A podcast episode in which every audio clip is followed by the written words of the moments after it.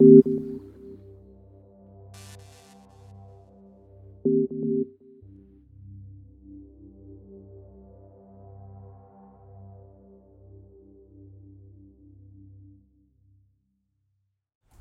ュージーランド湖畔の森からお届けする四隅大輔のノイズレスワールド。皆さんいかがお過ごしでしょうか？えっと今日もですねここ湖畔の森は雨が降ってます。おそらく、えー、雨が落ちる音聞こえてるかと思いますがニュージーランドはもう冬なんですね。ちょうどあの冬至日本はちょうど夏至だったと思うんですが同じ日にこちら南半球、えー、逆側なので夏あの冬至を迎えてましてですね。まあ1年で最も、えー、日の出ている時間が短い日がちょうど終わって数日経ってます。で日本はまあどんどん暑くなってますと、えー、友人から連絡が来てますがこちらは逆にどんどん寒くなっていてそうですね6月後半7月後半8月頭ぐらいまでがまあ一番寒いですかねこちらは。で、まあ、前回も雨が降ってましたそして今日も雨が降ってます。まあ、もちろんたまたまあの 収録している時がですね雨っていうのはあるんですがニュージーランドは基本的にですね日本と逆で、まあ、季節が逆っていうのは皆さんご存知かと思うんですが夏に雨が少なくてすごく乾燥してドライなんですね。なので夏すごく過ごしやすいです。こうベトベトじとじとするってことがほとんどなくて。その代わり逆に冬に雨が多いんですね。でまあニュージーランドって南北に長いので日本と同じように、まあ、大体北はあの頭切り替えてくださいね。あの南半球なので北に行けば赤道が近くなって暖かくなります、えー、ニュージーランドの場合は北に行けば行くほど、まあ、例えば日本だと南九州ぐらいの気候になります。でえー、今度は逆に南の方へ行けば行くほど、えー、北海道に近い、え、気候になってきます。こうまあそういった形で、えっと、当然南北に長いので、え北と南でだいぶ気候が違うんですが、まあ、僕が住んでる、えエリアはですね大体北島の大体真ん中あたりなんですね、まあ、ニュージーランドってご存知のように北島と南島北海道と本州みたいな形になってますが2つの大きな島があって僕は北島あったかい方の島の大体真ん中あたりに位置します。で当然あのニュージーランド全域で今お話ししたように冬に雨が多くて、えー、夏に雨が少ないドライだという話をしました。当然南の方に行けば行くほど、えー、雪ですね。雪に変わります雨が。で北に北島ってのはもう基本的にもう平地で雪をが積もることはほとんどなくてもうほんと山の上でえー、白くなるぐらいですね。標高が高い山。で僕が暮らす湖の、まあ、家の反対側湖の対側に高い山がありましてここもですね真冬ほんと一時期上の方だけ白くなりますが、まあ、この10年ここに暮らしていて僕が暮らすこの平地に雪が降ったことは積もったことは一度もないですね。なんかパラパラ降ったことは何度かあるんですが、えー、積もったことは一度もないですね。であのー雨といえば、まあ、前回も似たようなこと話しましたがどうしても人間はですね嫌がる傾向になります。なんですがまあ今僕の目の前にあるこの湧き水でできた、まあ、自宅で飲料水として、えー、生活用水としてこの湖の水を使ってるって話をしましたが、まあ、すごい透明で綺麗な湖なんですね、まあ、僕のあのインスタグラムの投稿とか、えー、僕が寄稿してる記事とかに写真とか動画を上げてるので、まあ、見た方は結構多いかと思いますがすごい透明で綺麗なんです。なぜこういう水があるかというと当然ちゃんと雨が降るからなんですね。あのー、雪か雨かどっちかってことですね。皆さん多分やっぱりこう東北とか北海道とか雪国に行けば行くほど森が深くて自然が豊かでっていうのはもう体感として分かってらっしゃるかと思います。で僕がまあニュージーランドに移住したいって決めたのは学生時代ででその後15回ニュージーランドに通ってというのはですねニュージーランドに暮らすだけじゃなくてニュージーランドの湖のほとにほとりに暮らすっていうことを決めていたので、え自分が暮らしたいと思える湖畔の場所湖畔の家湖畔の集落町をですね15回通って探し求めて見つけたのがここなんですけど理由は、えー、まあ、周りが原生林って話をしました、え湖がきれいであること。当然あの人間としては雨降らない方が1年を通してドライな方がまあおそらく過ごしやすかったりするんでしょうがやっぱりですね水が少ない雨が少ないと水の質が悪くなっちゃうんですね。なんでここはもう冬にたっぷり雨が降ってくれます。どうしても洗濯物が乾かないとか雨が続くとやっぱなんか人間ってちょっとあの気持ちが塞ぎがちになったりすることありますが僕はなんかあこの雨のおかげで冬場雨がたくさん降ってくれるおかげでこの湖があってそして森が豊かでそして僕はこの水を、えー、飲んで生きている。そしてその豊かな森が作った酸素を吸って生きているということでなんかこう本当に単なる言葉だけではなくて心の中からあもう恵みの雨だなと命の雨だなというふうに思えるんですね。さてえーまあ、ニュージーランドロックダウンが終わって、えー、普通の暮らしが戻ってきましたということは、えー、お伝えした通りなんですけども、まあ、その余波を受けてですね余波というかこの本当に町から20キロ離れたこの山奥もですね若干騒がしくなってます。まあ、ボートの行き交い、えー、はですねだいぶ冬で、えー、夏のようなボートの行き交いは少ないんですけども、こうリノベーションをする家がですね、まあ、工事を再開したりとか、えー、ちょっとま道を良くするような道路を良くするような工事が、まあ、ロックダウン前に始まりかけてたんですが、まあ、それが再開したりとかしてですね、まあ、若干あのいろんなノイズが耳に入ってくるようになりました。あのニュージーランドはあのロックダウンが終わって平常通りの生活に戻ってその後ですね24日間ずっと連続で、えー、陽性者もゼロ、えー、新規感染者もゼロということで完全なですねコロナフリーの状態が24日間続いていたんです。あこれでもしかしたらって思った時に残念ながらこの10日ぐらいですかね、あのー、毎日1人ないし2人の新規感染者が、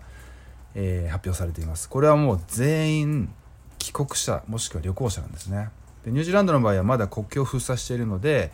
えー、たとえ永住権を持っていようが短期的な出張だろうが、まあ、国民であろうが当然、えー、旅行で来る人たちあのほとんど直行便みたいなものは飛んでないんですが、ま、いろいろあのコロナに感染した人の情報を見るとやっぱいろいろ乗り継いでですねこうニュージーランドに何とか入ってきてる、えー、人たちなんですけどもその中からえー、14日間、まあ、ニュージーランドに到着しました。そこからもう強制的に14日間隔離されるんですね。空港近くのホテルとかにですね14日間ずっと隔離される。その間に2回あのコロナの検査を受けることが義務付けられていましてもちろんあの拒否しますってことはできるんですけどその場合は14日プラスさらに何日か 追加で滞在しなきゃいけないっていうのがあるんですが、まあ、2回検査を受けなきゃいけない。まあ、その中でえー、1日1人2人今おそらく陽性者の数が10人ぐらいですかね。あのー、やっぱりこう人が動くと難しいなっていうのは本当に痛感しています。いわゆる第2波第3波っていうことが起きると言われています。で実際あのね日本でも1回収まりかけた、えー、感染感染者数がですね再びこう伸び始めているとか特にアメリカではもう本当にあの一度収まったものがもう一時よりひどくなっている。欧米ではどんどんどんどんこういよいよ第2波が来たんではないかっていうような、えー、報道がなされてるかと思います。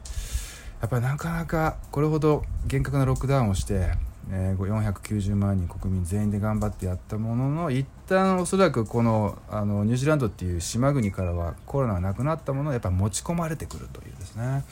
でこれをちゃんと抑えないとまたそこから広がっていくっていう。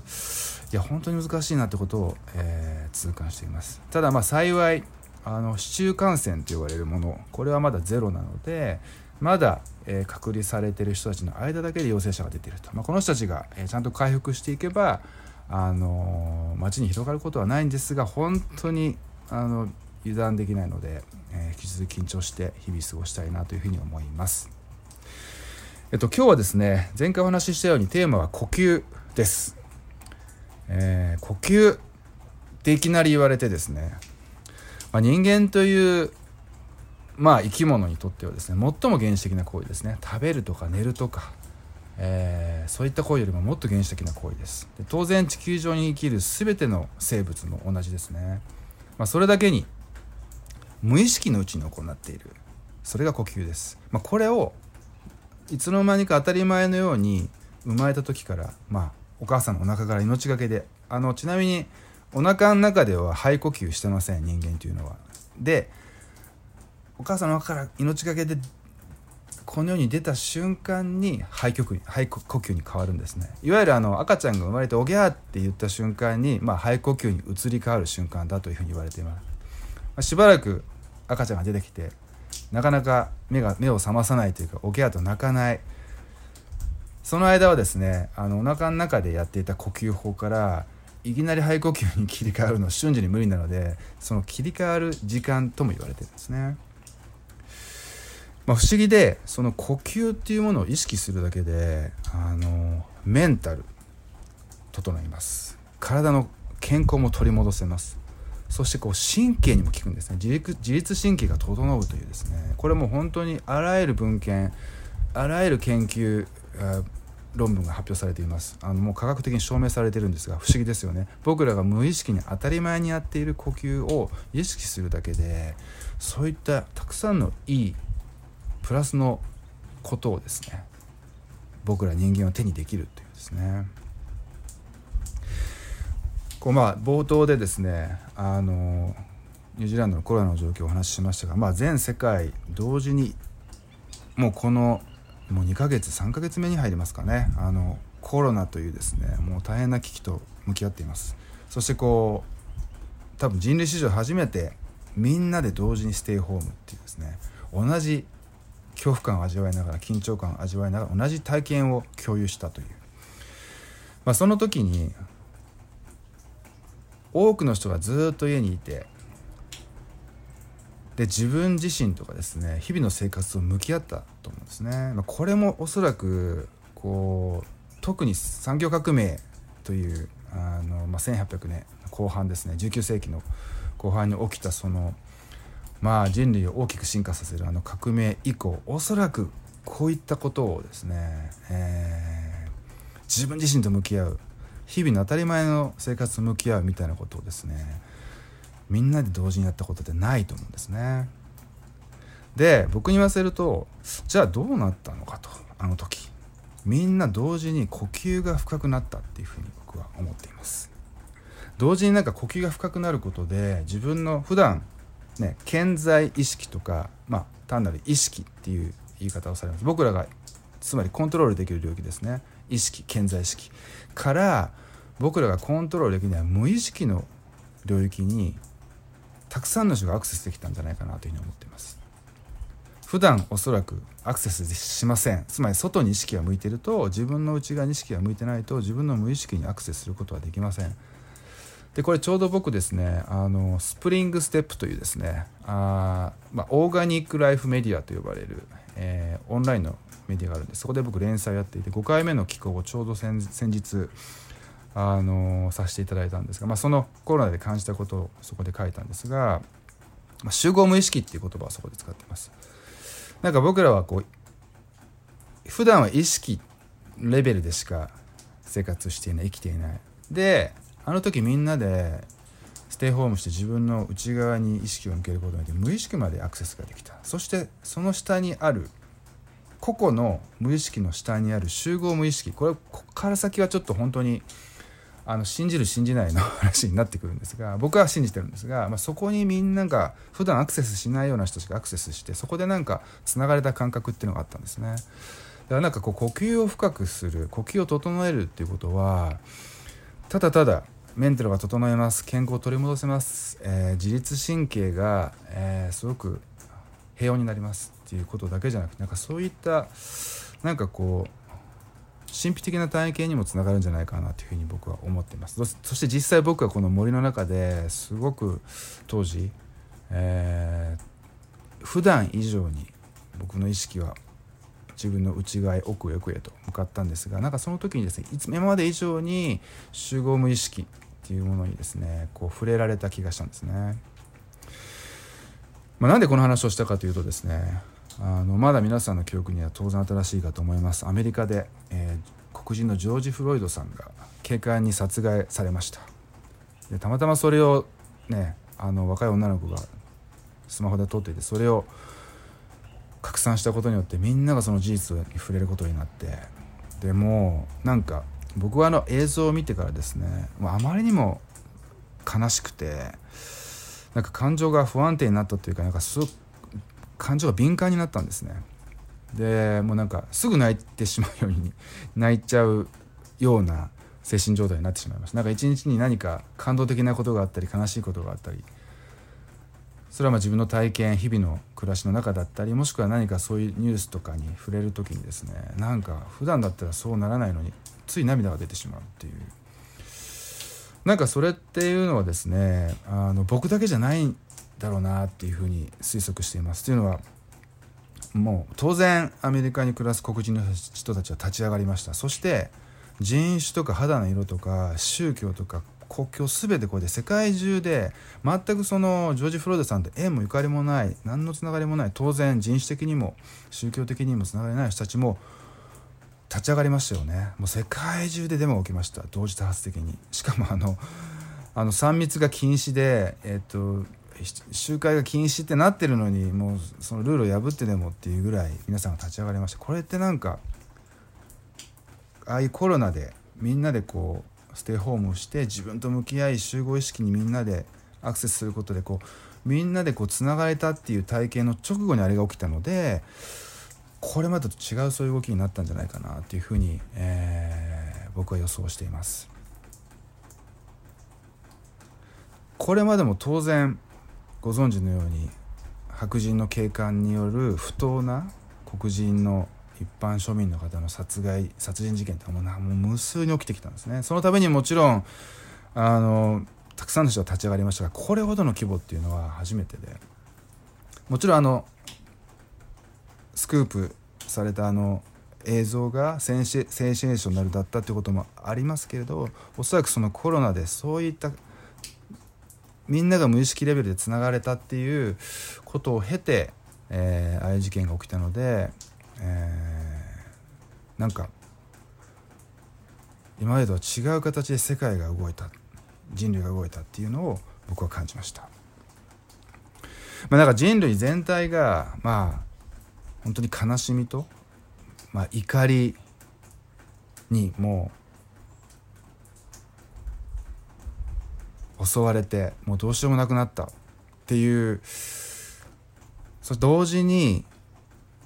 皆さんおそらくこれも賛成してくれるかと思いますがこうもう差別とかも分断とか本当になくなってほしいと本当にやめてほしいっていうふうにもう心が願ってあの祈ったと思うんですね。まあ、行動を起こした人もいればただただ祈るだけっていう人もいたと思います。でなんかこう例えば僕らが大切なことをまあなんかこうなってほしいなって願う時もしくは誰かのことを祈る時誰もが呼吸が深くなるんですね。これ気づきましたか？おそらく昔の人たちってのはもっと願ったり祈ったりしたと思うんです。それがまあ日常的になったと思うんですね。自然にその時にま呼吸が深くなりこうまあこのノイズレスワールドで何度か取り上げてきて、まあ、瞑想状態に自然に日々入ることができてたと思うんですね。それから現代人は冒頭から何度かお話ししているようにですね意識が外に向きすぎていて内に向かなくなった。そして何かを深く強く願ったり祈るってことをまあやらなくなってしまった。そこから何かこう失ってしまったものってたくさんあるんじゃないかなっていうふうに、えー、僕は思っていますね。とにかくそんな現代人の僕らが、まあ、コロナというとんでもない悲劇です。でもこのこれによってですね再びこう意識を内に向けられたしかもその結果得られたものが全人類みんなが呼吸が深くなったっていうですね。で基本的にですねあのー、人間は緊張したりとか動揺すると呼吸が浅くなるんですね、まあ、ストレス下に置かれるとどんどん呼吸が浅くなっちゃう。なんならね呼吸をね無意識に止めてしまうことも多いんですね。これって本当に良くないんです。で特に日本人はですね呼吸が浅いと言われています、まあ、これはもうなんかおそらくね日本がすごくストレス社会と言われるここに原因があったりするんじゃないかな。もしくはこう大気汚染とかそういったこう環境の変化っていうのもあるんじゃないかなというふうに僕はですね推測してるんですがあと日本人はですね口呼吸が多いって言われてるんですね。はあはあ口で呼吸をする。でこれ同時に言えるんですけども緊張したり動揺すると人間口呼吸になっちゃうんですね。そしてこれ皆さんご存知でしたか？哺乳類で口呼吸できるのは人間だけなんですね。他の生き物はみんな鼻でしか呼吸できません。で口っていうのはですね食べるため話すためにあるんですね。もしくは、まあ、緊急時のみです。つまりこう全力疾走します。呼吸が乱れます。その時に鼻だけだとですねどうしてもこう酸素の、えー、取り入れる量が限界があります。穴が狭いんで。なので口を開けてはあはあと呼吸をすると。そういった緊急時ですね。だから日常的に口呼吸をするって実はあんま良くないんです。というのはですね病気になりやすいんですよこれ。これあの何でしょう。あのオカルトみたいな話ではなくてこれはもう完全に体の機能的には証明されている話なんですけども鼻の構造を皆さんイメージしてみてください。鼻の中には何がありますか？鼻毛が生えてます。鼻毛ってねあの出てくるとかっこ悪くてもう意味嫌われる存在ですけどもこれすごい大切なバリア機能なんですね。大きなホコリとかそういったものをブロックするために鼻毛は生えています。そして鼻の中っていうのは粘膜がありますよね。しかもあの僕ら鏡を見て鼻の穴って小さいんですけどもその小さな穴の奥には鼻孔っていう広い空間があります。そこも全部粘膜によってあの覆われていてと鼻で息を吸った時にその呼吸が鼻の表面に鼻孔の表面に当たります。そして、えー、その粘膜がですねウイルスとか病原菌とか悪い、まあ、ホコリとかそういうものを取ってくれるんですね、まあ、取ってくれるとかそこに吸着してくれると。なのでそのままですね口で呼吸しちゃうと口にはそういった機能がないので全部気管に入ってしまうんですね。で鼻を返す鼻を通して呼吸をすることでコロナの感染リスクも低いんですねこれも。これもはっきり言われています、まあ、コロナに限らずあらゆるそういった病原菌、えー、ウイルスみたいなものに関しても当然鼻で呼吸しても入ってくるもの入ってきます。ただし口よりもそれを抑えられる、えー、体に入ってくる量を減らせるっていうことなんですね。例えばですね僕はですねあのやっぱり、えー、ある時期に気づきました。あ俺口呼吸だな。しかもやっぱ浅いな。これもレコード会社時代ですね。特にあの本当にあの忙しくてストレスフルだったんで多くのあの現代人と同じようにですね浅い口呼吸になってました。でそこからですね、えー、何年かかけて、えー、意識して変えるようにしてきたんですね。そしてニュージーランドのここの湖のほとりで暮らすようになって森の生活を送るようになってからもう、えー、鼻呼吸にシフトできました。そうするとですねもう花粉症が僕ものすごいひどかったんですけどもこれがものすごく軽くなりました。たまたままあそういう僕が経験をしてきたのでいろんな人にですねあ口呼吸で浅いなって思う人傷すぐ分かっちゃうんでまあ本当親しい人で限定ですけど、まあ、もしくは僕のそのオンラインサロンのメンバーとかですね仲間にはですねまあそういうアドバイスをします。そうするとですねいろんな症状が改善するんですね。最近で一番近い例でいくと僕のまあ数年来のアシスタントやってる、えー、男の子にですねそのひどい鼻炎持ちだったんですけどもあの彼は頑張って鼻呼吸に変えることにその重度の鼻炎が治ったんですね。まあなんかステイホームでおそらくこれを聞いてる人もあ言われてみればあの頃確かに呼吸深くなってたかもなってもう一度あの頃の呼吸を思い出してほしいんですね。まあ、前回の音楽メディテーションの話をしましたが是非こう音楽瞑想すれば自然と呼吸が深くなったりするのでなんか試してみてもらいたいなというふうに思います。でまあ呼吸という、まあ、漢字、えー、思い浮かべてください。呼吸っていうとですねまあ2つ動作が入ります。吸って吐く。でこれ面白いんですけどもまあ吸う時って力いりますよね。で吐く時力いりませんよね。自然出てきます。で吸う時に交感神経優位になるんですね。つまり緊張状態になりやすくなる。で吐く時は副交感神経優位になります。つまりリラックス状態に入りやすくなります。これがすごく面白いんですね。呼吸の面白いところです。なのでこういう言い方ができます。吸うっていう行為は割と意識的にやんなきゃいけないけども吐くっていうのはま無意識にやってると。力がいらないからふーっと。なので吐くっていう無意識より呼吸両方とも基本無意識ですけどもより呼吸あの吐く方が自然に呼吸自然に無意識にやっている動作なのでこの吐くっていうことを意識するっていうのがすごく大事なんですね。で長く息を吐けば吐くほど副交感神経の時間が長くなるのでよりリラックス状態できます。これってまあ腹式呼吸ってよく言われるものが、えおすすめなんですね。で鼻で息を吸っていきますその時にま両手でお腹をこう抱えるようにしてもらってお腹が膨らむのを意識してみてくださいでお腹いっぱいになったなと思ったら今度ゆっくり吐いていく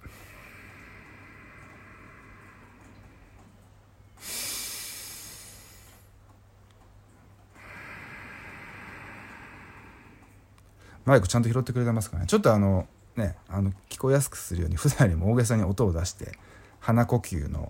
そしてお腹まで空気をためてでお腹へこますように出すってことを今音で、えー、やってみたんですけどもこれを続けるだけでどんどんどんどん心は整っていきます。でここでもう一つですねあの呼吸法のコツを、えー、お伝えするとですねまあこうで吸いながらお腹両手で抱えてお腹いっぱいになります。でこっからさらに吸うんです。その時に胸を張りながら胸に今度入れていくんです。で吐いていく。もう一回やります。お腹を膨らませます。今度そのまま胸まで膨らませます。でさらにもっと胸を張るように。3段階するんですね。これ人間ねこれ以上吸えませんって言ってから2回ぐらい吸えるもんなんですけどこれやるとどうなるかっていうと今度逆にですね交感神経優位になるんですね。吸う時にすごく分かりますね力んでお腹に溜めて胸に溜めて今度そのもう肩まで溜めちゃうぐらい肩にもちろん空気溜めれないんですけどイメージですよ。そうすることでいきなり交感神経オンになります。これはですねなんか集中したい時何か自分が勝負事でプレゼンの前とか僕とかこう執筆中にちょっとなんか集中力下がってきたな眠くなってきたなと思ったら、まあ、この呼吸法を取り入れるんですけどもこれめちゃくちゃおすすめです。これは僕はあの割と10代ぐらいの時に気づいてこの呼吸法当時はその副交感神経交感神経とか全然分からずにあれ？これやると目覚めるなっていうのに気づいて、えー、取り入れるようになったんですけどもこれおすすめですね。僕はあのちなみに今ですねまあこれ一度このあのポッドキャストでも言ったと思うんですが仕事術の話本を書いてまして、えー、今23万字までいってるんですけどもう完成します。いよいよ完成します。でえー、まあ一旦完成したんだけど僕ついちょっとそこにいろいろ手を加えちゃって、えー、これがいよいよ完成するんですけどそこにですねとにかくテーマとしては集中力と、えー、脳のパフォーマンスっていうことを、えー、キーワードにしてるんですが、えーと、呼吸の話も出てきます、まあ、この仕事術の本、えー、ぜひ、え、皆さん楽しみにしておいていただければなと思いますあのこの番組でも発売が決まりましたら、え、ちゃんとお伝えしますはいじゃあもう一度え呼吸の話に戻りたいと思います。とにかく吐くことが大事だと。これも伝わりましたよね。で、瞑想もですね、ね呼吸を意識するっていう話をしましたが、吐くところからスタートするんですね。で、僕が好きな素潜り。あの僕はまあもうなんか何十メートルとかも潜れないんですけども、まあ、息を止めて、えー、湖潜るんですけどもこれもですねまずですねたくさん潜る前に吸わなきゃいけません。でも吸う前にまず全部吐き切るんですね。吐く時も同じです。もうもうこれ以上吐けないっていうぐらいもう吐き切っていやもうちょっといけるだろうって吐いて吸うんですね。で同じようにもうこれ以上吸えないっていうぐらい喉元までいっぱいいっぱい吸い込んで止めて潜るとものすごい長い時間息を止められるんですね、まあ、吐くことが大事です。であのとにかく深呼吸深呼吸っていうのはポイントは一つです。鼻で呼吸をすることと長くゆっくり呼吸をするということなんですね。例えばさっきのまあジョージ・フロイドさんの事件、えー、起こった人たくさんいると思います。もうもう怒りでどうしようもない時、えー、日々あると思います。是非その時にはですねぐーっとこらえるんじゃなくて逆に力を抜いて息を吐いてみてください。ふーっと。息を吐いてそしてゆっくり吸うその腹式呼吸やるんですね。まあ、そこまでの怒りじゃなくてもちょっとイラッとした時これも多分しょっちゅうあると思うんですね。ああもうイラッみたいな時にはですね是非その時にまず息を出してで呼吸してほしいんですね。でここであの最も短いメディテーションの方法を皆さんに伝授したいと思います。短いですよ。448瞑想。もしくは336瞑想っていうものなんですけども。これあの448呼吸法。336呼吸法とも呼ばれます。448の44秒かけて息を吸い4秒止めて8秒かけてゆっくり息を吐く。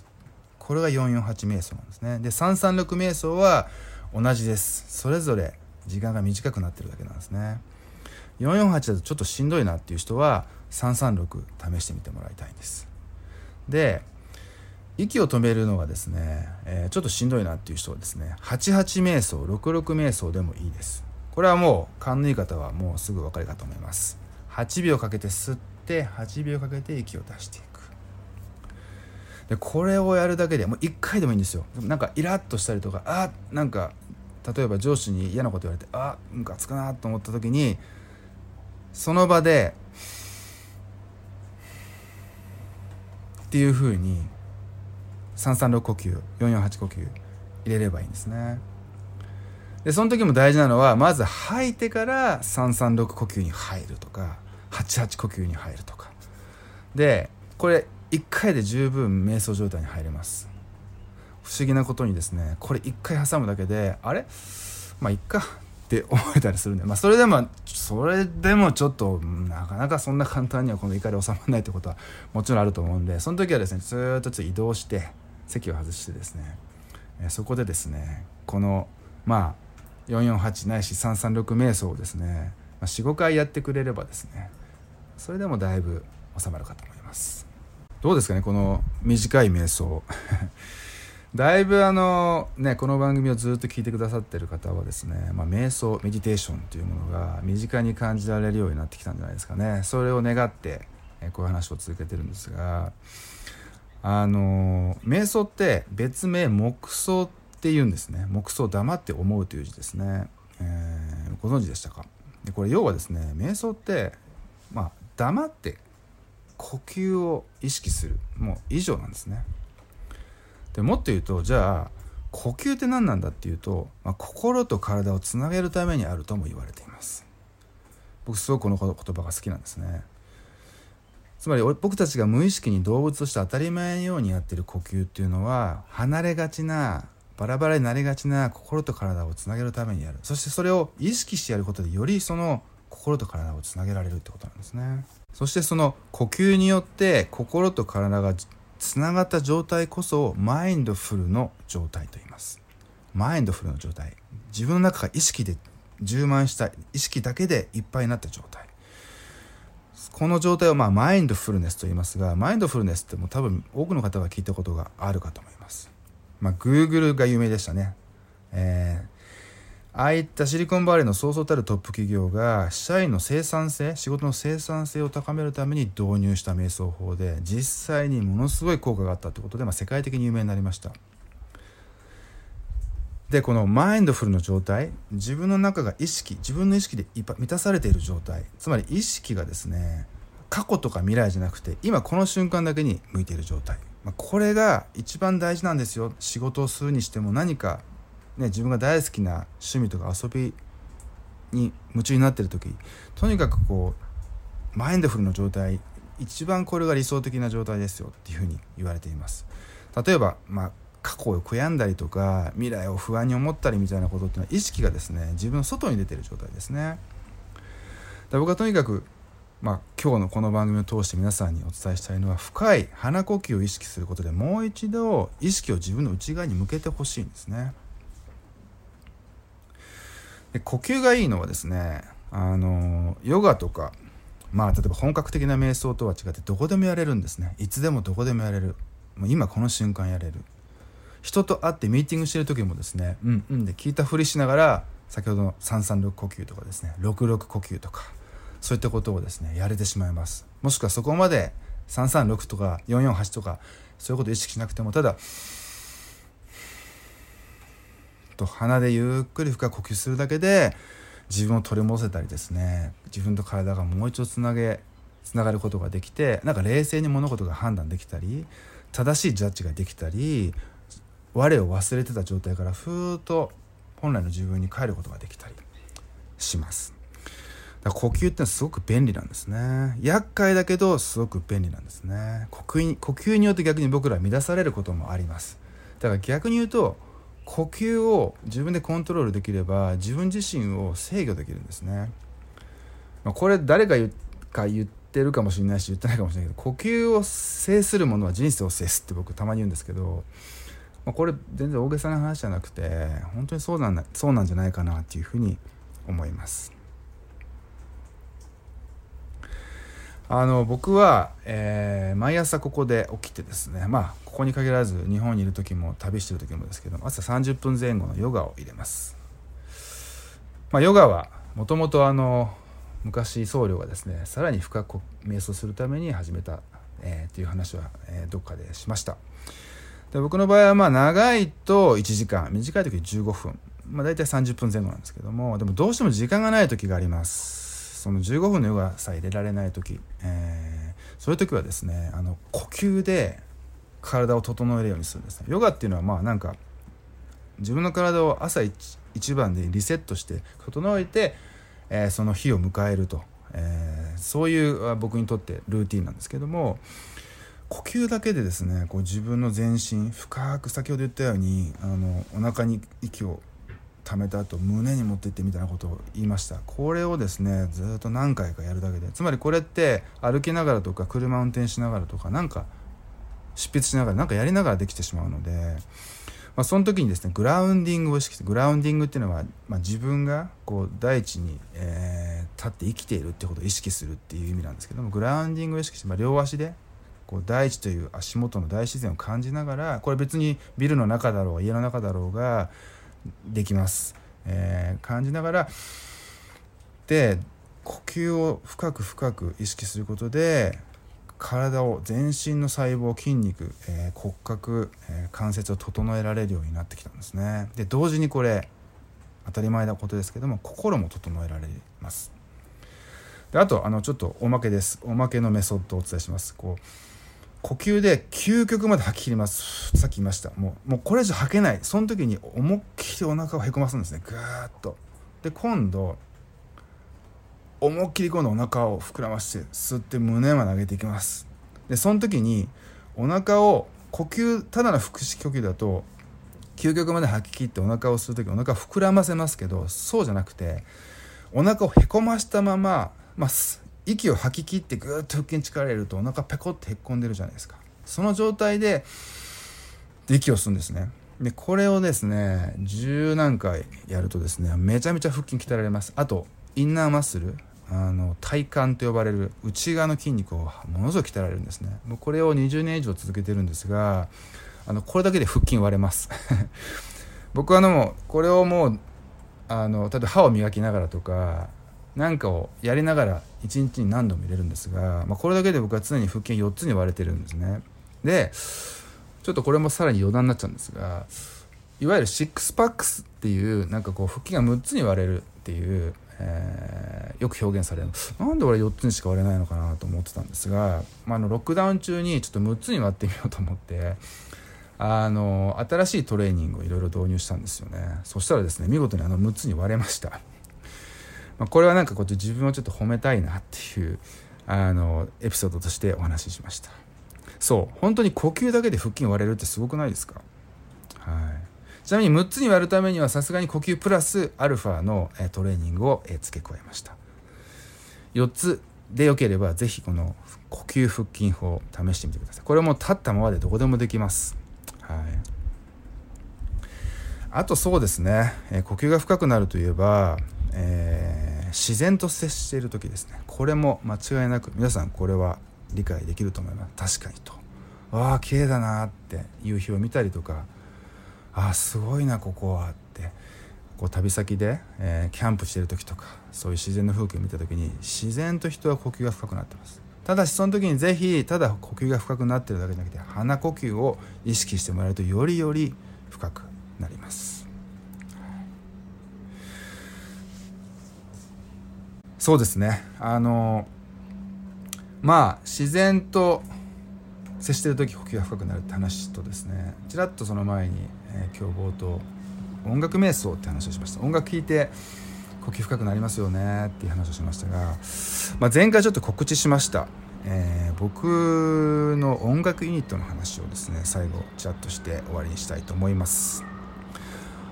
僕まあ主催しているオンラインサロンライフスタイルデザインキャンプこのメンバーでもあります。あのリフっていうですね音楽アーティストがいます、えー、LIFF と書いてリフ。彼あのいろんなところで音楽発表しているのでぜひこれ検索してみてください、まあ、彼とコラボして作った曲があるんですね。今日これ最後に流したいなというふうに思ってるんですがちなみに僕ですねオンラインサロンのメンバーと結構コラボしてます。やっぱなんか僕がこういう人間でこういう暑苦しい発信をしてそこに共感して入ってきてくれるのでこうなんかね親和性が高いんですね。たくさんの実はコラボレーションこの過去4年でやってきたんですよね、まあ、その一つがこの音楽ユニットなんですけども、まあ、もう一つは多分これもう聞いたことある方がいらっしゃると思いますが、えー、タイのエシカルブランドのですねえー、アトリエふわりというブランドさんと、まあ、ここをやってるデザイナーさんのひろみさんが、まあ、オンラインサロンのもう一番古株のメンバーで、え、彼女と一緒にですね土に帰る全て土に帰るスタイルエルパンツっていうのを作ったんですね。これはまあどっかの回であの旅のエピソードとかお話ししたいと思いますが、まあ、そんなあのコラボレーションいくつもいくつもあって、えー、これはもうおいおい、えー、お話はしたいんですが今日はその一番最新のコラボレーションで、えー、音楽アーティストリフとのコラボレーションで、えー、シンラというアーティストなんですけど、まあ、彼と僕2人でのコラボの時に、えー、使う名義がシンラ。シンラっていうのは、えー、SINRA です。SH H 入れません。日本語だとシンラって SH って入れたくなるんですが H 入れずにシンプルに SINRA シンラ。これまあ日本の方であればあ神羅といえば、まあ、神羅、えー、木々が多く連なる場所またそのものっていう意味ですね。で神羅万象というとこれ英語で言うと everything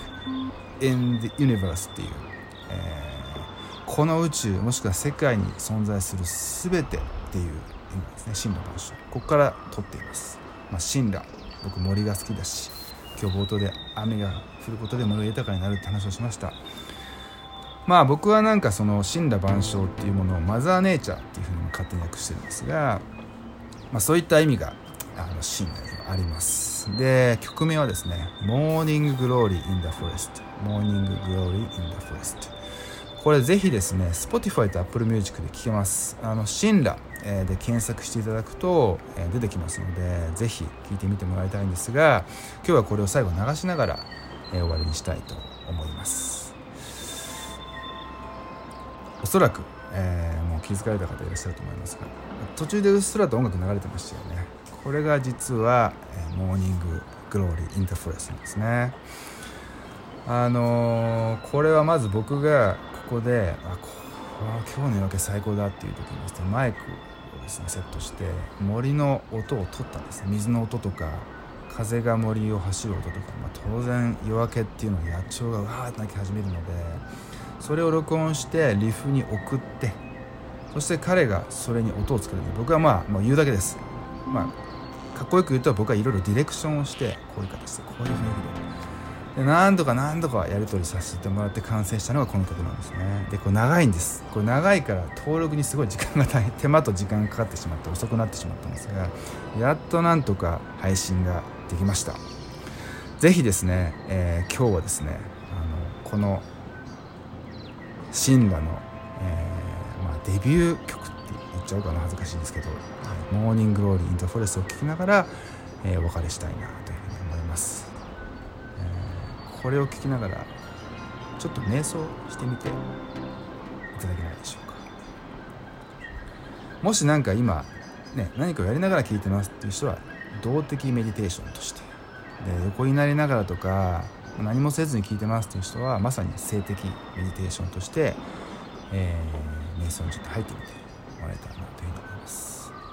少しだけ導入部分、えー、サポートします。はい。今日のおさらいです。まず自分の呼吸を意識してください。鼻呼吸ですね。そしてゆっくりまず吐いてそして吸います。で吐いてを繰り返します。先ほどの336でもいいし448でもいいし66でもいいし88でもいいし別に全然自由です。どんな形でもいいです。ただただ息が自分の鼻を通って気管を通ってそして肺を満たしてそして今度肺がしぼんで気管を通って喉を通ってまた鼻に来て出ていく。これをとにかく呼吸の動きを意識してください。しばらくこれを繰り返します。そしてその後ですね酸素が肺を満たした後その酸素はですねどうなるか。肺に張り巡らされた毛細血管がその酸素をですねそれと抜き取って血管の中に血血液を通して全身に行き渡ってきます。今度はその酸素が自分の鼻を通して肺を満たしてその肺から血液に入った酸素が全身に巡る行き渡るのを意識していきますでその意識がだんだんできるようにイメージできるようになったら今度はですね自分の体の真ん中あたりにある心臓含めた内臓の動きに注目してください。内臓の動きに注目って言われたら難しいですよね。音に耳を傾けてください。おそらく最初に聞こえてくるのが心臓の音だと思います。その次はおそらく深く鼻を通して息を吸ってお腹を膨らませるとですね胃の音とか消化器官大腸の音とかが聞こえてくるはずです。この先はなかなか聞き取ることが難しいんですがじゃあ今度は肝臓とかどこに自分の内臓があるかってイメージしながら音聞こえないかな。音聞こえないかなって集中してみてください。こうすることで意識外に常に向きがちだった意識がすごく自分の中に向いていきます。でこの内臓の動きと内臓の音に注目するっていうことがどんどんイメージできるようになったら今度はですねもう一度血流に戻ります。その間常にあなたの体の中にはですね酸素が行き渡ってます。で今度はその酸素がまあ動脈ですね。動脈っていうのは心臓からどんどん出ていってる方。その勢いに乗って足先そして手の指先までその酸素を届けるような届けたいっていうふうに頭の中で願いながらスーッと意識を足先指先に持ってってください。で今度はその両方の末端からスーッと今度肺体の中心に意識を戻していきますっていうことをですね繰り返していくとあっという間に15分20分30分経つんですね。ということで、えー、まだ音楽が残ってますが、えー、最後にいつもの名言をお伝えしたいなと思います。ルソーの名言ですね。生きるとは呼吸することではない行動することだ。おそらくあのコロナの今回の悲劇とかですねジョージ・フロイドさんの殺人事件でですねもう多くの人がもう何かそろそろ変えたいよねと。世の中これ社会の何かこれは何とか変えたいよねとたくさんの人が思ったはずなんですね。なので是非このルソーの言葉を刻みながらあなたは何を変えたいと思いましたか？そしてそのためにどんな行動を起こしたいと思っていますか？それではまた次回お会いしましょう。